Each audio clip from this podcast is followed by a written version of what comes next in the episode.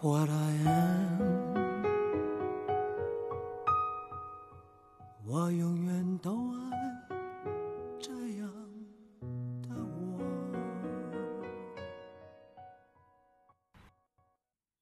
各位老板，大家好，这里是新一期的长沙夜话，我是主播恒亮。你听到这个熟悉的称呼，就晓得我们在录新一期的长沙夜话栏目。这一期还是继续我们的想念狂人系列啊！上期是罗永浩，这一期是牟启珍。正式节目开始之前，我还是帮我们的节目打个广告啊！我们的节目《网文夜话》已经上传到了各大音频平台，欢迎你在听到这个节目对应的平台点击呃收藏、转发、喜欢、点赞都可以。特别是转发啊，这是我们年轻的节目非常非常需要的，谢谢大家。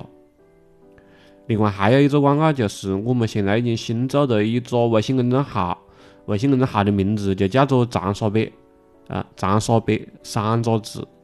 呃，他会把我们一些在一些平台下架的节目，包括就是讲我们现在还新做的一个栏目，就是去长沙的一些呃饭店啊、餐厅啊，去做一些探店的形式的一些节目。嗯，在上面也会有体现，包括呃最近一期节目，我们也会做一些抽奖活动。具体情况欢迎大家关注公众号去了解啊。嗯。我们的公众号“长沙北”，希望大家多多捧场，谢谢大家。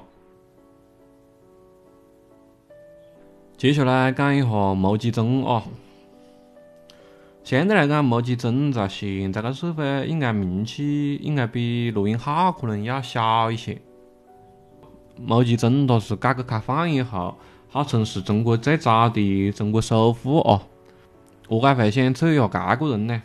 正好是前两天看到最新一期的《十三幺》吧，就许志远做的那个访谈节目了，呃，里面就访谈了这个牟启珍，好久没得他的消息了，因为他最近一次坐牢坐个十几年嘛，二零一六年出来之后就很低调了，基本上很少很少有新闻出来，所以讲《十三幺》这次做节目也算是。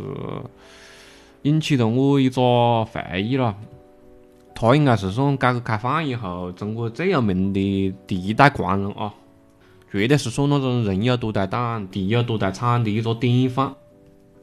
那吹牛逼绝对是一等一的嘞，那真的嘞，你听我讲就晓得了。他后面他有好多路径，都能够证明他是一个非常非常能够吹牛逼，也能够做事做得也牛逼的一个人。我先讲下这个人的一个生平经历吧。牟启珍他的经历主要还是以两大经历线被广为人知。第一条线是坐牢，他曾经三次坐过牢啊。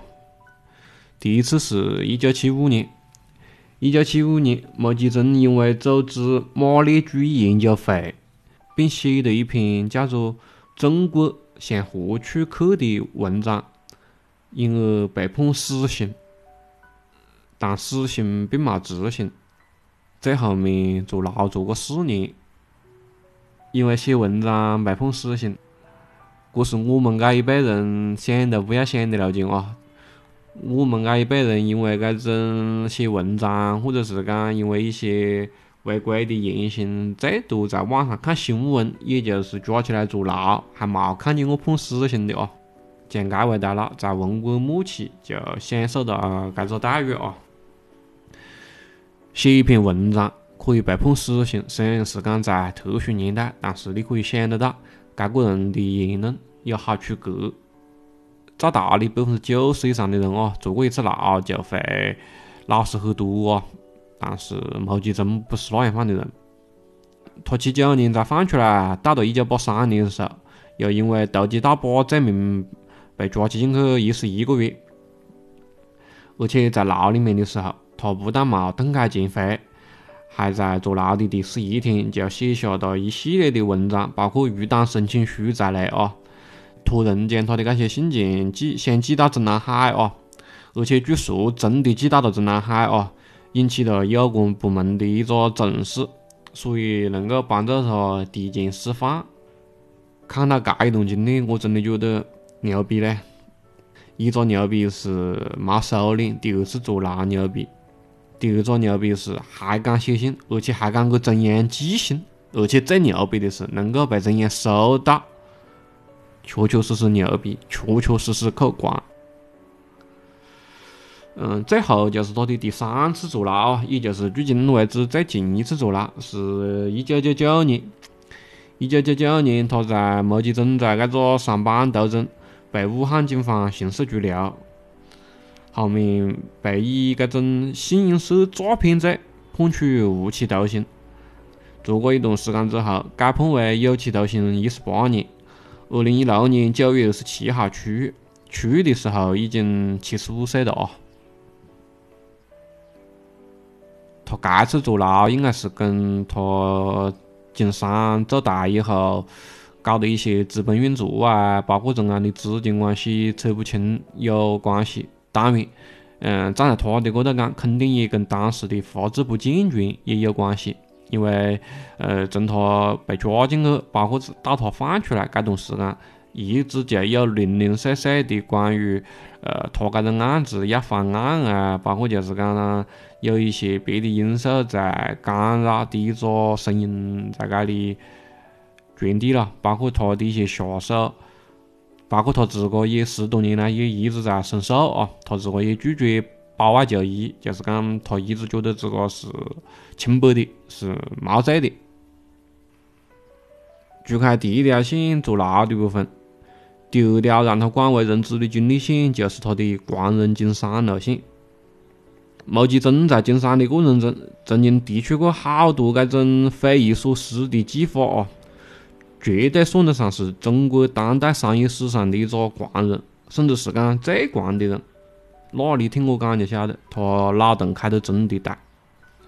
第一个最著名的脑洞，让他在那个年代最出名的商业计划，我们现在总结是叫做罐头换飞机。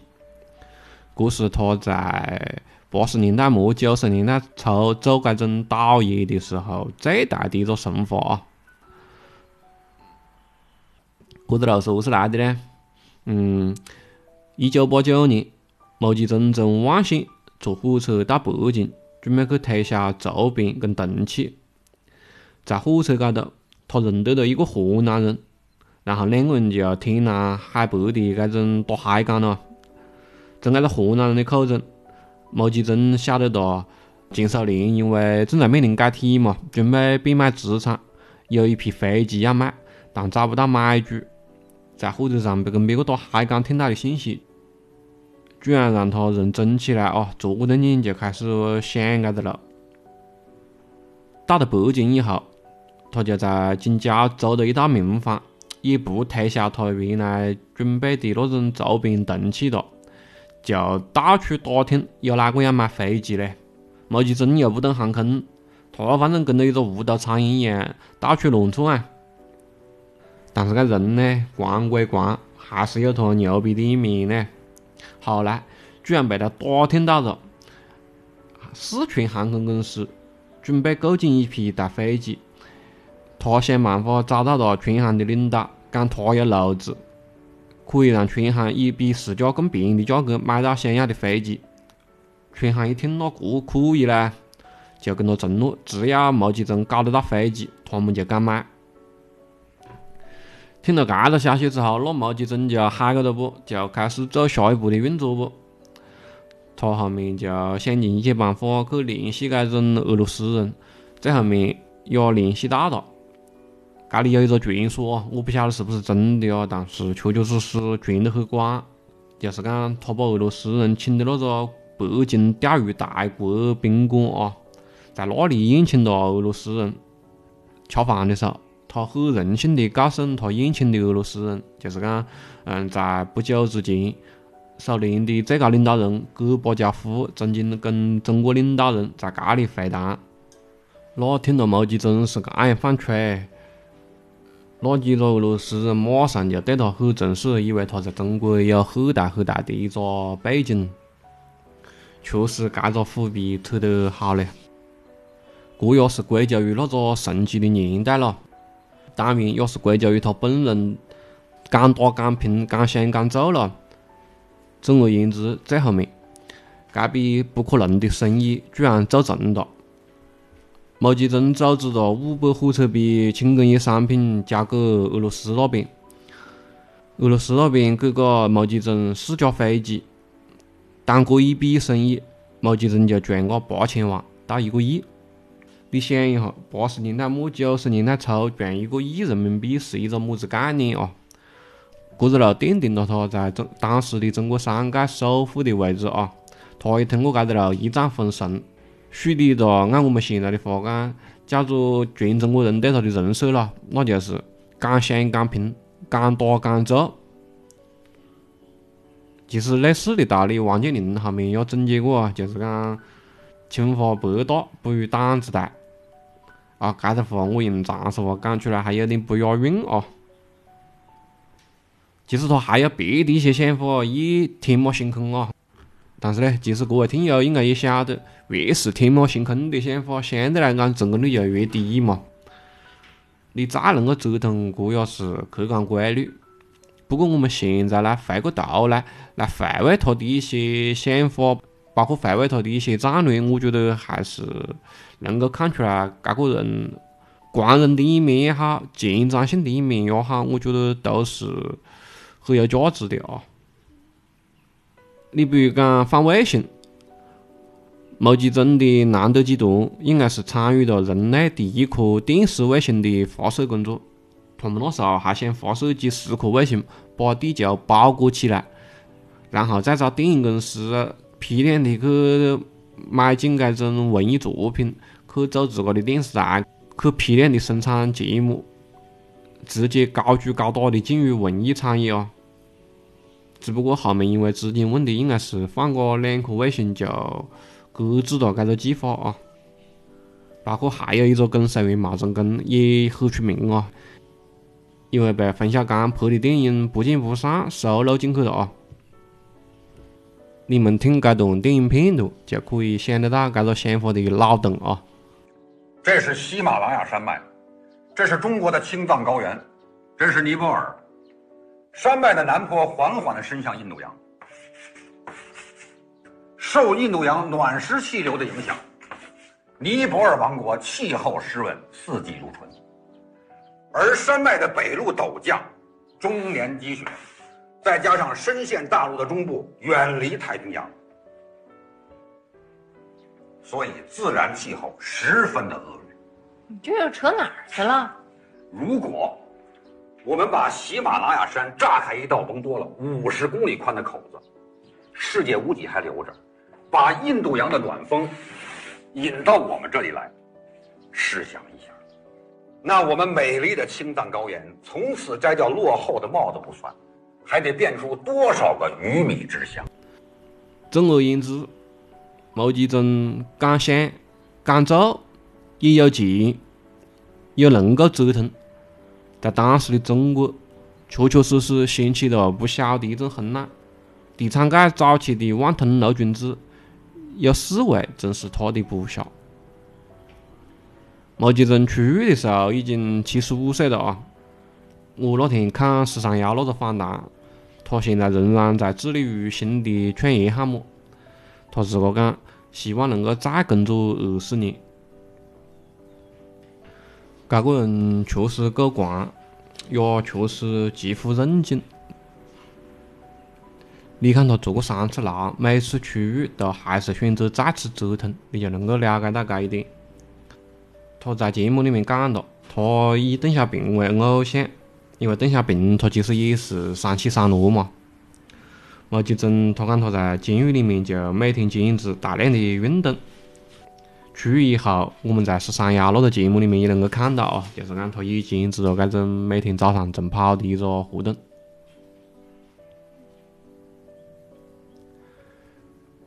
我想讲毛吉珍确实是我从他的经历，包括我前两天看那个访谈节目，他给人的感觉。确确实实跟现在我们社会上的我可以讲是百分之九十九以上的商人讲出来的东西都不一样吧。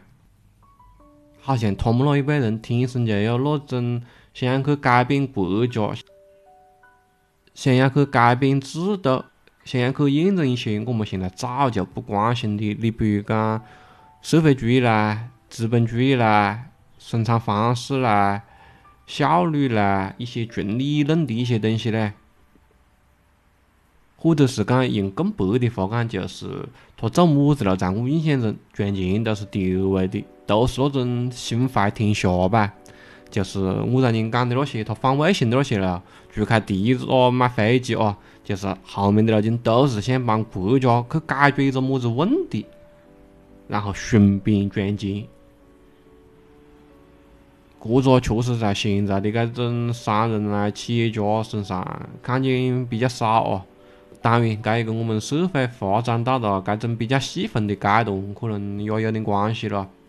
包括我们现在这个年代的人，也不那么那么的去关注那种意识形态的斗争嘛。像他们那一辈人就很敏感，你像毛泽东对这些东西肯定敏感。他因为制度的原因做过三次牢，实际上严格意义上来讲，他其实没做过那些偷鸡摸狗啊、贪赃枉法啊那些路径，都是这种。经济问题，或者是讲意识形态方面的问题，让他坐过加加起来超过二十年的了啊，所以他对这些东西敏感也正常。你知道现在十三幺的节目组去采访他，他都是讲他想要终结现在这种以资金为核心的资本主义生产方式，这话确实讲得大嘞。包括他早期对自个的自我评论也让我印象比较深刻，是何是讲的呢？他讲自个是半个经济学家，半个社会活动家，半个企业家，确实非常非常的特别，也非常非常的有个性咯。我甚至觉得这样范的人跟罗永浩不一样，他是时代造就的，时势造英雄。这样范的人在未来一百年，我觉得都可能不会再有了吧。讲个他们两个的故事，再回忆一下他们的事迹，想一下他们挥斥方遒的那个年代。我有时候会想，要是我生在他们那个年代，会是一个么子样的人？首先，我肯定做不成他们那样的官人，这一点确确实实需要想法支撑，需要能力支撑，也需要精力支撑。我觉得我扪心自问，肯定是做不到的。但是我觉得，如果在我平凡的生活中，能够有这种路灯般的人去指引方向，时不时的出现在新闻上、出现在媒体上，包括做一些事、出来一些成绩，能够给你一个反馈的话，我觉得还是能够给很多人带来比较正面的影响的嘞。你像毛泽东那时候，肯定就刺激了很多人下海经商嘛。虽然在他之前，改革开放早就有了，但是，这个人们心里面那种枷锁、那种观念的打破，总是需要这种狂人、这种奇人，通过一些甚至看起来有点匪夷所思的路径，去打破你的固有的观念，才会让你觉得自个可以去尝试一下。罗永浩更加是影响了一辈人咯，就是我现在经常还是在社交媒体高头看到好多人就是讲称呼他都是称呼罗老师，包括我认为很多优秀的这种八零后、九零后都会开口，就是讲我听过罗老师的课，我受过罗老师的一些影响。虽然他们包括我都没变成毛泽东、罗永浩这样的人，但是我们肯定在他们两个人的身上吸取到了对自个有用的那一面。我觉得这个东西是有非常非常的正面意义的。你像我们现在在舞台中央的是一些么子人？呃，有钱的，当然马云在今年疫情的时候，肯定还是做了一些很多很多有意义的事了。他。确实是可以算是我们当代的一个为数不多的传奇的了。他自个也在往最高的一个方向、最高的一个标准去要求自个的了。但是在舆论方面，确确实实我们现在你不管是讲微博也好，或者是讲知乎也好，甚至有讲是各种各样的信息流软件、网页上面能够上热点的，在该次疫情之前，基本上大部分都是娱乐明星、八卦明星。当然，我不是讲娱乐八卦有什么不对哦，我只是讲搿个东西占有我们公共舆论的百分之八十甚至百分之九十搿件事情不对。当然，今年搿种疫情的出现，使搿种情况有一定的一个扭转。有时候我不禁会想，如果搿两位官人在这个最意气风发的年代，碰到了二零二零年的搿些一系列的事件，他们会何想放去发声？他们会何想放去做事？我觉得想搿个问题很有味嘞。我相信每个听友对我刚才的假设都有自个心里面的一份想法，所以我就不就搿个问题展开了。如果有有兴趣的听友，可以在。